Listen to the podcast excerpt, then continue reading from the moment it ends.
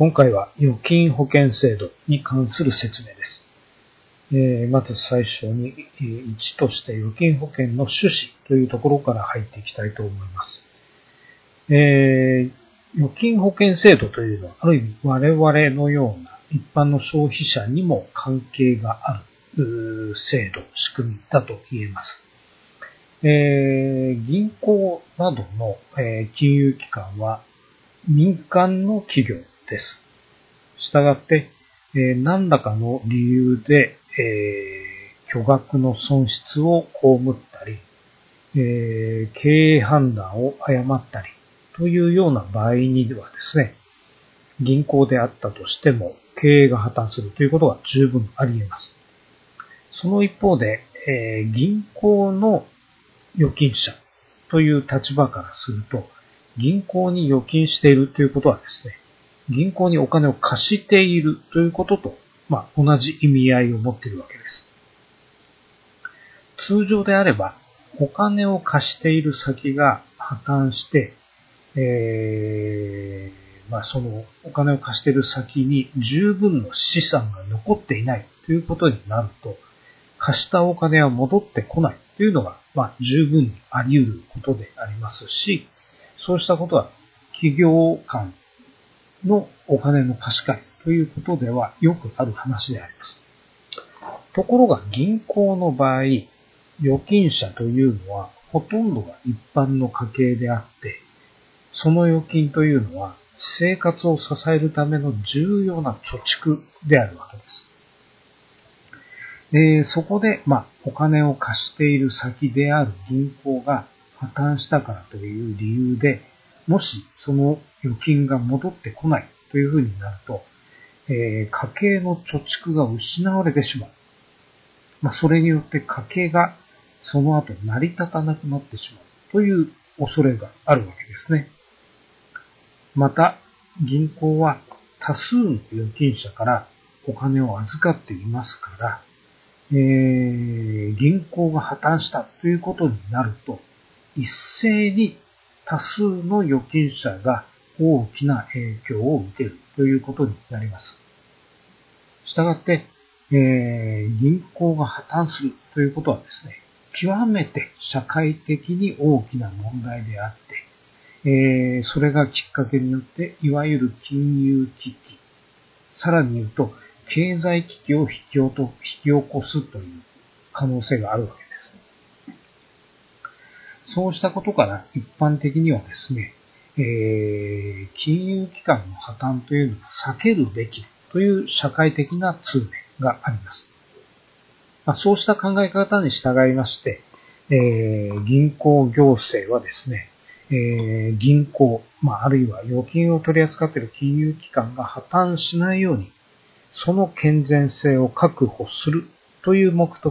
的で、えー、まあ、金融機関に対して厳しい規制監督をしているということになります。まあ、こういうことから、まあ、金融機関あるいは銀行というのが最も規制の厳しい業種の一つだというふうに言われたりするわけです。まあ、しかしながら、いくらそうした規制を厳しくしたからといってですね、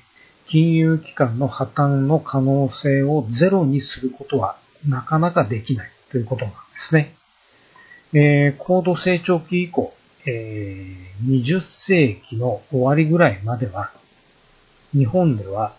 銀行というのはですね、潰れないものだというふうに思われていたわけです。特に大手の銀行が破綻するということはほとんど想定されてこなかった。しかしながら、え、1998年の末頃ですけれども、え、大手の証券会社が破綻したことをきっかけとして、金融危機が起こります。え、その結果、あまあ、当時存在していた日本長期信用銀行であるとか、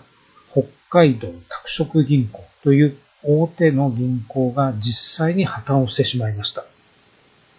えー、したがって、それ以降はですね、銀行が破綻しないという保証はないという状況になっているわけです。そこでもし不幸にも金融機関が破綻してしまった場合には、やおうなく、す、えー、べ、ての預金者に影響が及ぶということになります。で、万が一、金融機関が破綻した場合であっても、預金者などの保護、あるいは資金決済が行われるという状態を確保することによって、信用秩序を維持することを目的に作られた制度。これが預金保険制度だと。いうことなんですね。えー、預金保険制度というのは、資料の方には、え、太字で書いてあると思いますけども、えー、金融機関破綻時に預金者保護や資金決済の履行確保を図ることで信用秩序を維持することを目的に作られた制度だということであります。じゃあこの、えー、預金保険、どういう仕組みになっているのかというのが次の2のところですね。預金保険の仕組み。えー、預金保険制度というのは、えー、公的な機関が保険料を金融機関から、え、徴収しまして、で、それと引き換えに、え、制度に加入している金融機関が、え、預金者に対して預金を払い戻しすることを保証するという仕組みになっています。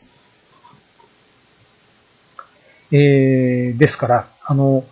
我々のような預金を預けている人が保険をかけるというわけではないんですね。銀行などが保険に入って、まあ、保険金をかけている。えー、そういうことになります。えー、で、その仕組みは、あの、えっ、ー、と、資料1ページ目の、まあ、下の方に図で書いてある通りですね。まあ、あの、大体こういった形になっている。えー、で、その、あ、えっ、ー、と、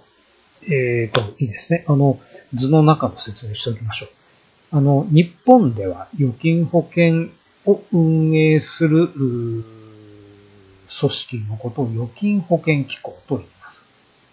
で、黄色で囲われたところに書いてありますね。えー、これは政府が出資して、えー、作られた、えー、機関というふうになっています。昭和46年に、え、できた組織でありまして、まあ、具体的には預金保険法という法律に基づいて政府と日銀と民間金融機関、この3社が出資する特殊法人として出来上がったと。預金保険機構という特殊法人ができた。で、現在はですね、農協を除くすべての預金取扱金融機関が強制加入しています。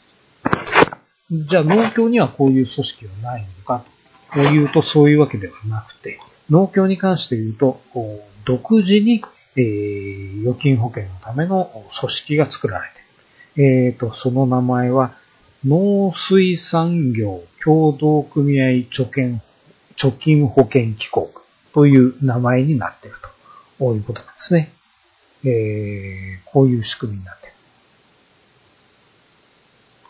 で、この図のと中に書いてある通り、えー、右下に、金融機関が、まあ、書いてあります。これが、えー、預金保険の委託者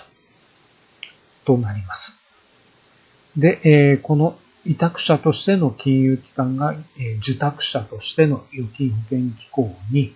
えー、保険料という形でお金を支払っている。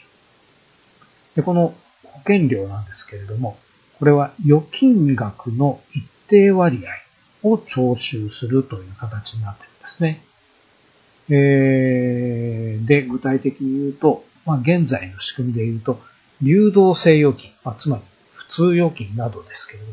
その預金の額の0.054%が、まあ、えっ、ー、と、保険料。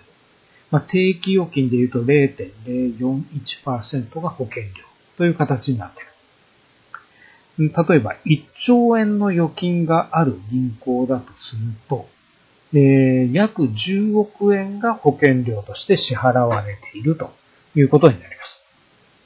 で、これは、まあ、銀行が負担するコストなので、まあ、結局のところ、えー、金利など、まあ、我々に支払われる金利などの水準に反映してくるということになります。えー、それから、えー、まあ、金融機関が破綻した場合の、えー、保護の範囲というのもあるわけですけれども、その範囲がどうなっているかというのが、えっ、ー、と、資料の2ページ目のところの表として、え示してあるところです。え日本のケースですけれども、保護の範囲ということですね。え預金保険の対象となる預金というのに、まあ、一応決まりがあってですね、一つは決済用式、決済用の預金というもので、え当座預金とか利息がつかない普通預金などが、まず一つの、ま保護対象である。で、これについては全額保護です。えー、10億円あろうが、1兆円あろうが銀行に納められていたならば、それは銀行が破綻した時に100%保護されます。えー、で、その一方、一般の預金。これは我々が普通銀行に預けている普通預金。まあ、利息付きの普通預金。それから定期預金、定期付きに元本補填契約のある金銭信託。それから金融債。そういったものに関して言うと、まあ、上限があるわけですね。保護の上限がある。えー、つまり一人当たり合算して元本1000万円までとその利息などが保護されるということになります。えー、したがって、えー、1000万円を超える部分に関して言うと、え破綻金融機関の財産の状況に応じて支払われるということになっているわけですね。すなわち、1000万円以上、えー、預けていた場合、銀行が潰れると、全額が返ってくるわけではないということです。えー、例えば2000万円を、えー、定期預金として預けていた場合、1000万円を超える部分は100%保証じゃないと。えー、例えば破綻処理によって銀行の資産が負債の半分ぐらいしかないという状態だったとすると、まあ、およそ戻ってくるのは、えー、50%ですね。そうすると、1000万円に関して言うと500万円しか戻ってこない。えー、2000万円預けていた場合、半分の1000万円については、まあ、全額保護されますけれども、残りについては500万円ですから、合わせて1500万円しか戻ってこないということになります。まあ、ですから、一つの考え方としては、えー、銀行にお金を預ける際には、えー、1000万円を超えないようにしておくというのも、まあ、一つのリスク回避の方法だというふうに言えるわけです。えーと、それから、3、預金保険の処理方式という話です。えー、預金保険の仕事というのは、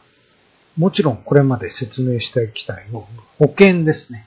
えー、金融機関が破綻した時に、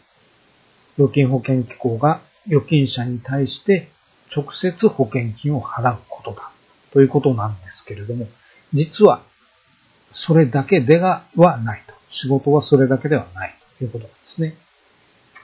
むしろ預金保険の仕事はそれ以外の部分の方が実際問題としては多いということが言えます。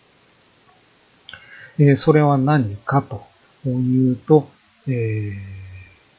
破綻した金融機関の破綻処理をするという業務です。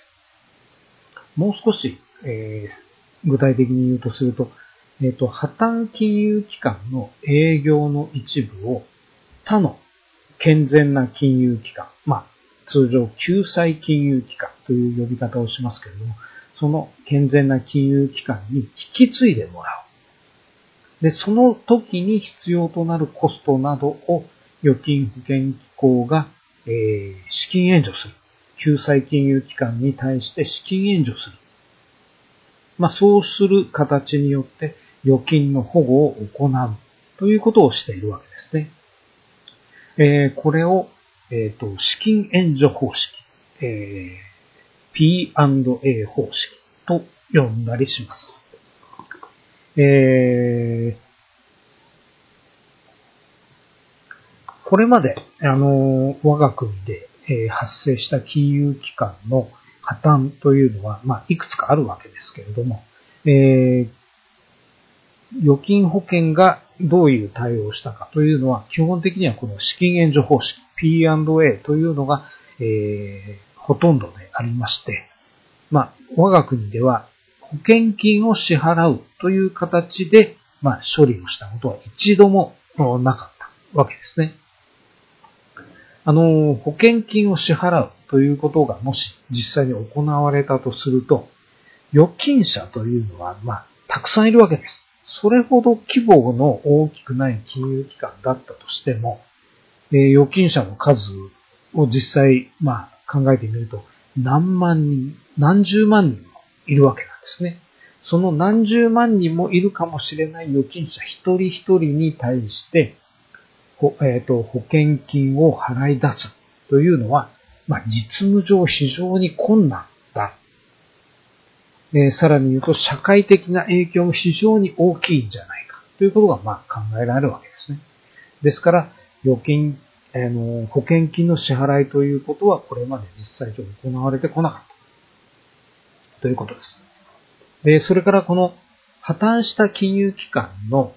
金融機能の維持という観点から見ると、この2つの方式、つまり、えー、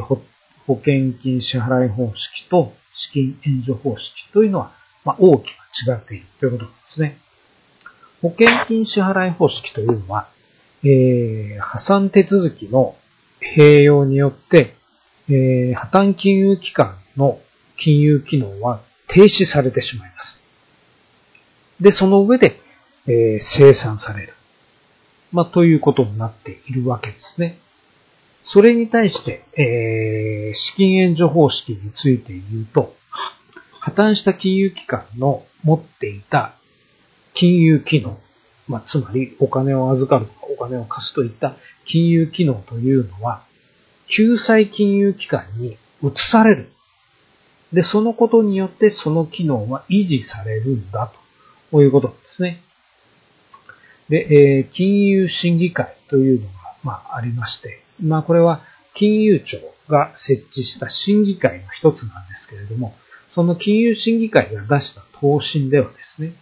えー、金融機能を維持して破綻に伴う混乱を最小限にとどめるというのが、まあ、あより良い、えー、破綻処理の対応だということで、資金援助方式を優先させるという方針を打ち出しています。えー、ということで、預金保険といっても、やる仕事は、まあ、大きく分け二つ、二種類あって、金融機能を維持させるという方法が、まあ、より優先されているんだということですね。はい。えーと、それでは、えーと、資料の3ページ目、まあ、最後にですね、預金保険機構が作ったパンフレット。まあ、これで、預金保険制度の、ま、中身を、まあ、再度見ていきたいなというふうに思います。えー、パンフレット、まあ、うん、左右、えー、で、まあ、記載事項がそれぞれあるわけですけれども、左側、預金保険制度で保護されている預金ってどういうものか。一つは決済用預金。これは当座預金とか利息のつかない普通預金などのことを指しますけれども、これ実はあんまり普通の我々のような一般の消費者、これは使っていないですね。わざわざ普通預金にお金を預けるときに、利息はいりませんという人はあんまりいないわけです。したがって、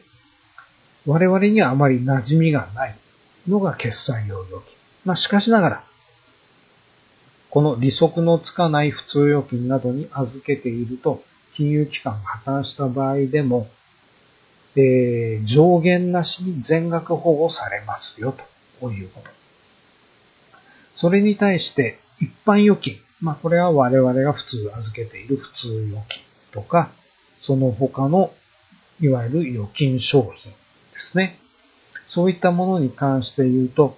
えー、1金融機関ごとに預金者1人当たり元本1000万円までとその利息などが保護されますということになっています。それから右側、預金保険制度で保護されない預金はどういうものなんですか？というのもここに書いてありますね。えー、外貨預金、つまりドル建て、ユーロ建てとか、そういう海外通貨建てでお金を預けるということができるようになっていますけれども、その場合は預金保険の範囲には入りません。保護されません。えー、それから譲渡性預金。えー、これは主に企業などが資金運用などに使う、まあ、金利が高い、まあ、預金商品ですけれども、これについても保護されない。無記名預金、架空名義預金、これもダメです。他人名義の預金、これもダメです。元本補填契約のない金銭信託、まあ、商品名で言うとヒットという名前がついていたりしますけれども、これもダメ。えー、まあ、こういったものが、まあ、保護の対象外であるということ。それから、預金保険制度の対象金融機関以外のものが存在しているんだというのが、まあ、下のところに、え書いてありますね。えまず、預金保険制度の対象金融機関は何か。はい。日本国内に本店がある銀行。これは大丈夫です。それから信用金庫、信用組合、労働金庫。それから、これらの中央組織である新金中央金庫、全国信用協同組合連合会とか、労働、えー、金庫連合会。こういったものに関しては預金保険制度の対象となります。それから先ほど言ったように農協とか農林中金なども別の制度ですけれども、えー、預金保険がかかっている。ところが、えっ、ー、と、国内に本店がないような金融機関がありますね。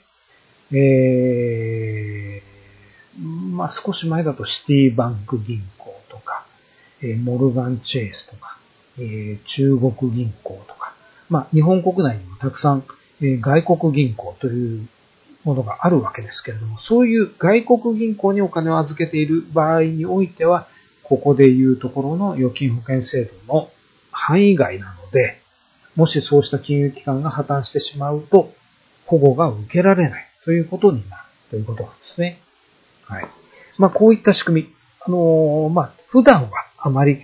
我々とは関係ありませんけれども、まあ、ひとたび景気が悪くなって、金融機関の経営が、えー、危惧されるような状態になってくると、まあ、この保金、預金保険制度が実際に適用されるという場面が出てくる可能性があるということで、こういったことも知っておいた方がいいと、いいのかなということであります。はい。ということで、今回は金融システムの、まあ、一つの要素である預金保険制度について説明をしたということであります。はい。えー、以上で、では、この録音は終了します。